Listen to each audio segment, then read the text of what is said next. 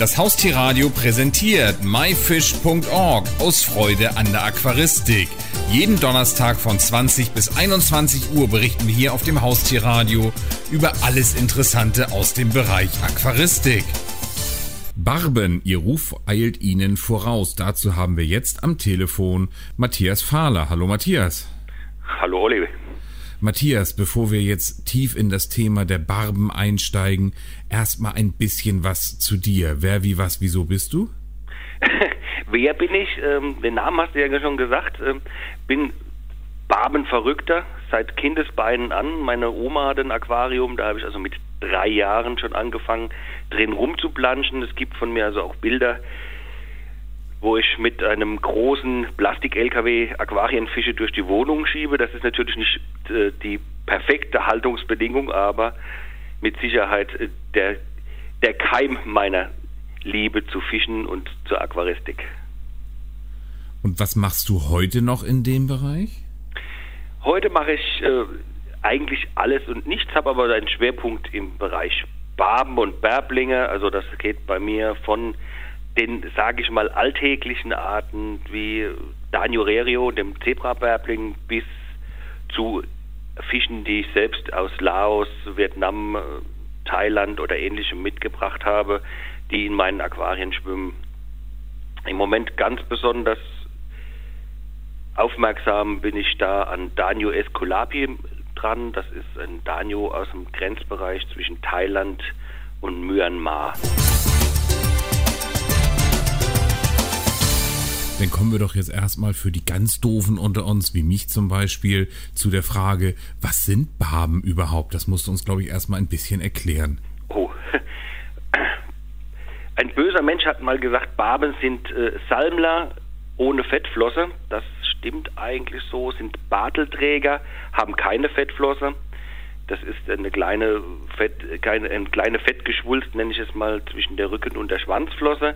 Ähm, kommen fast überall auf dieser Welt vor, bis auf Südamerika, sind also eine sehr, eigentlich sehr ursprüngliche Fische, waren also schon auch bei der Teilung von Gondwanaland dabei.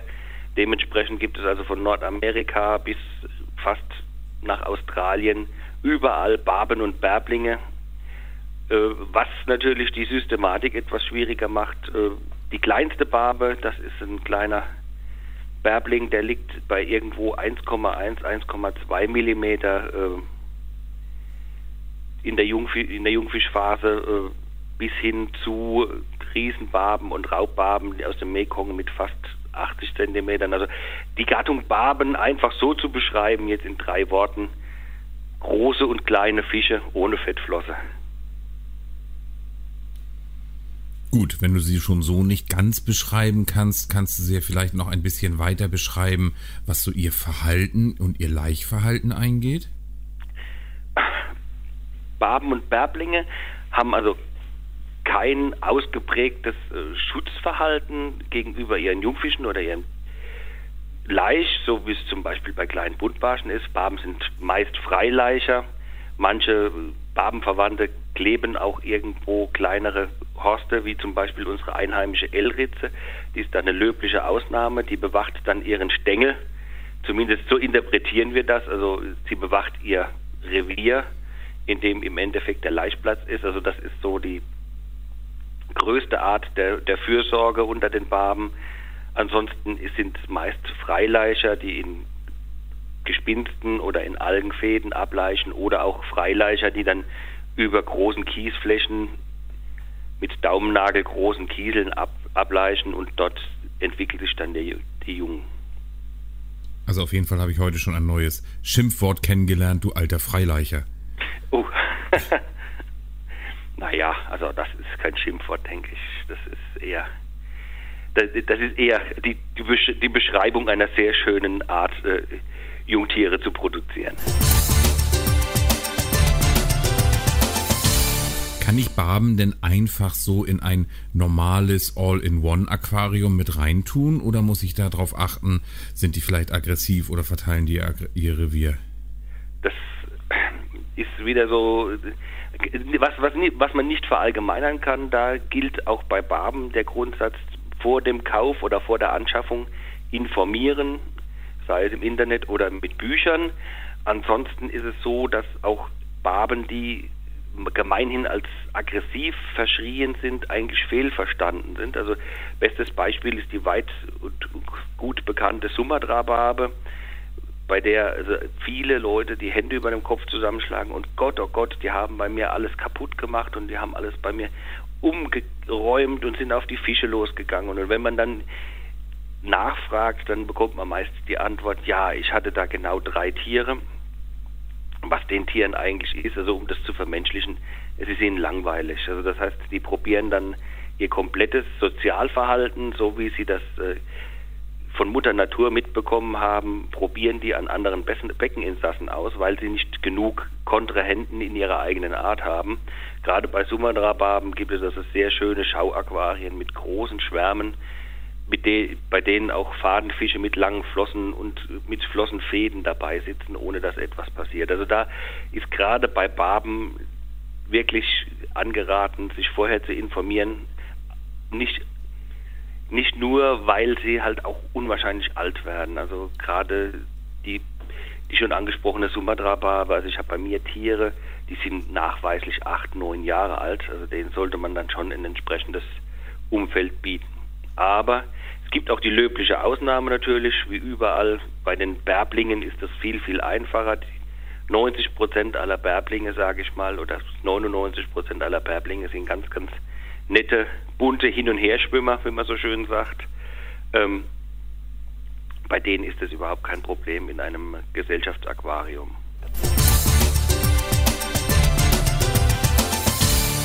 Stichwort Barben und Pflanzen. Es gibt ja nun Aquarienbewohner, die meine ganzen hübsch gebastelten Pflanzen zerstören. Wie sieht das mit Barben aus? Oder was fressen die dann überhaupt, wenn sie vielleicht nicht die Pflanzen fressen?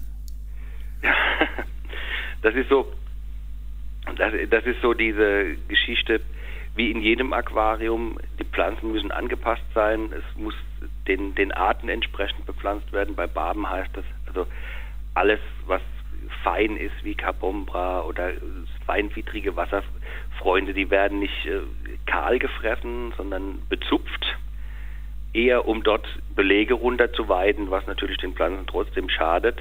Also für ein Barbenaquarium ist eher die robuste Pflanze das Richtige. Natürlich gibt es auch bei den Barben, und das muss man dazu sagen, reine Vegetarier. Und die machen dann natürlich auch äh, nicht vor Anubia und äh, Java-Fahren halt sondern die fressen alles bis auf den Stängel runter, aber das entspricht halt ihrem Naturell und auch da ist wieder zu sagen, vorher lesen hilft unwahrscheinlich. Könntest du uns mit ein paar Worten das ideale Aquarium für die Haltung von Barben beschreiben? Geht das überhaupt? Es gibt so ein Grundmodell, was für Barben immer ganz gut ist, durch das das Barben sehr aktive Schwimmer sind, sollte viel Schwimmraum da sein. Also es gibt, gibt in älteren Büchern gibt es eine, eine so, sozusagen eine, einen Hallenaufbau für gerade für Barben würde ich sagen, ist das so der der Grundaufbau. Das heißt in der in der Front eine große großer Schwimmfläche und im Randbereich dicht bepflanzt. Vorne in, in, dem Schwimm, in dem Schwimmraum ein oder zwei große Solitärpflanzen die auch so ein bisschen den Raum teilen. Da denke ich, ist man mit Barben immer auf der richtigen Seite und dann kann man sich mit der Beobachtung dann anpassen. Es gibt Barben, die bilden regelrecht kleine Reviere um die Menschen aus. Da muss man dann ein bisschen mehr Struktur reinbringen, aber von der Grundstruktur ist viel Schwimmraum und eine dichte Randbepflanzung immer das Beste, was man an, am Anfang tun kann, weil auch für unterlegene oder bedrängte Tiere in, dem dichten, in der dichten Bepflanzung immer die Möglichkeit besteht, sich zurückzuziehen und auch dort ein bisschen Erholung zu finden.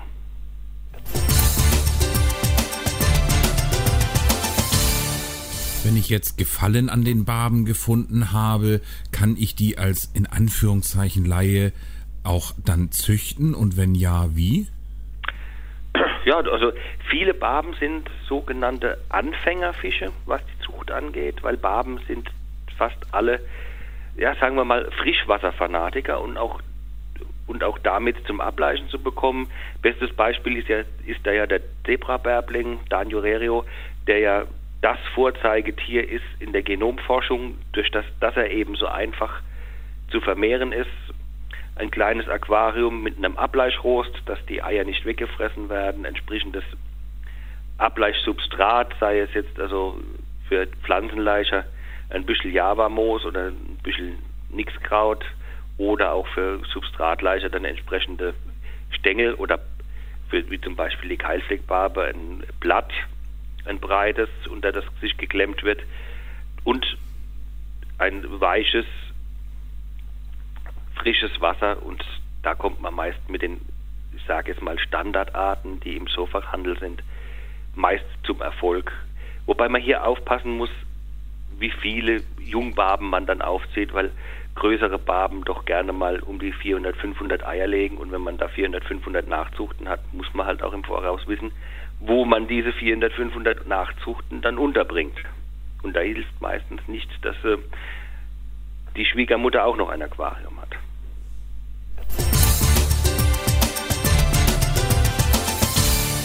So, wir haben jetzt viel über Barben gelernt. Kannst du uns noch einen Tipp geben, wo ich mich im Internet über Barben informieren kann? Du sagtest ja mehrfach völlig richtig, lesen soll helfen.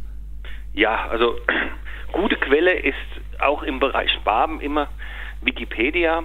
Gerade bei den gängigen Arten sind die Artikel sehr, sehr ausführlich und sehr, sehr gut geschrieben.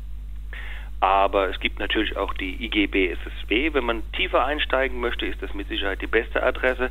Das ist sozusagen der, der Aquarienverein für die Spezialisten. Das ist die Interessengemeinschaft Babens, Halmlasch, Merlen, Welse. Dort kann man immer jemanden anrufen oder jemanden anschreiben. Dort sind Kontaktadressen hinterlegt, wenn man sich nicht sicher ist oder zu viel gelesen hat, was ja leider im Internet auch häufig vorkommt, dass man so viele unterschiedliche Informationen bekommt, dass man am Schluss gar nicht mehr weiß, was man tun soll. Da ist, glaube ich, der persönliche Kontakt mit Menschen in einer speziellen Vereinigung doch immer der beste Weg. Gibt es bei den Barben denn auch mal neue Arten oder Highlights, Trends, Modegags? Ja, Modegags. Ähm, eigentlich sind die Barben mit die ältesten Aquarienfische, aber in den letzten Jahren kam durch die Nanoaquaristik ja der, der weithin bekannte ähm, Perlhundbärbling dazu, aber auch so Klassiker sind wieder aufgeflammt wie ähm, Boraras maculata, ein kleiner Bärbling, der gleißend rot ist mit schwarzen Markierungen.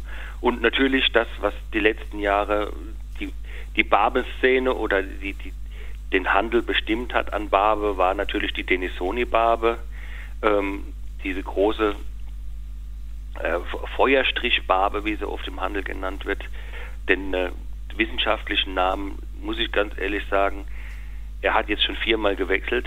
Im Moment sind wir bei Sahydria Denisoni. Ob er so bleibt, weiß ich nicht, aber Denisoni-Barbe mit Sicherheit einer der Trends in der Barbenwelt der letzten zwei Jahre. Barben, ihr Ruf eilt Ihnen voraus. Matthias Fahler, vielen Dank für dieses spannende Interview. Bitte, bitte. Das war die Sendung myfish.org aus Freude an der Aquaristik. Die gesamte Sendung gibt es natürlich auch zum Nachhören und Downloaden unter www.haustier-radio.de, dann in dem Bereich Shows und myfish.org aus Freude an der Aquaristik. Eine neue Ausgabe gibt es hier auf dem Haustierradio wieder am Donnerstag um 20 Uhr.